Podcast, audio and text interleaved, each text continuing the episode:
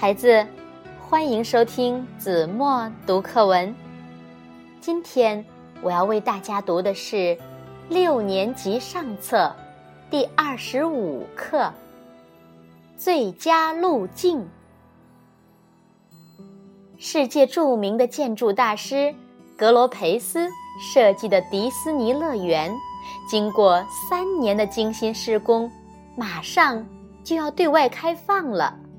然而，各景点之间的道路该怎样连接，还没有确定最后的方案。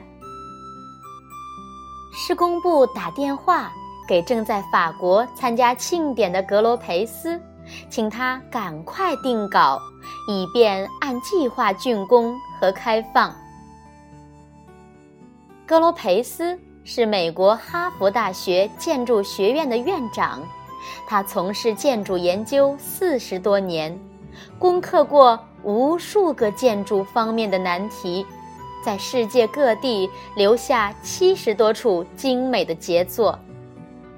然而，建筑学中最微不足道的一点儿——路径设计，却常让他大伤脑筋。对迪士尼乐园景点之间的道路方案。他已修改了五十多次，没有一次是让他满意的。接到催促电报，他心里更加焦躁。巴黎的庆典一结束，他就让司机驾车带他去了地中海海滨。他想清理一下思绪，争取在回国前把方案定下来。汽车在法国南部的乡间公路上奔驰，这儿是法国著名的葡萄产区，漫山遍野都种植着葡萄。一路上，他看到许多葡萄园主把葡萄摘下来提到路边，向过往的车辆和行人叫卖。然而，那些人和车很少有停下来的。当他们的车子拐入一个小山谷时，却发现那儿停着许多车子。原来这儿是一个无人看管的葡萄园，你只要在路旁的箱子里投入五法郎，就可以摘一篮葡萄上路。据说，这是一位老太太的葡萄园，她因年迈无力料理而想出这个办法。起初，他还担心这种方法是否能卖出葡萄。谁知，在这绵延上百里的葡萄产区，总是他的葡萄最先卖完。他这种给人自由、任其选择的做法，使大师深受启发。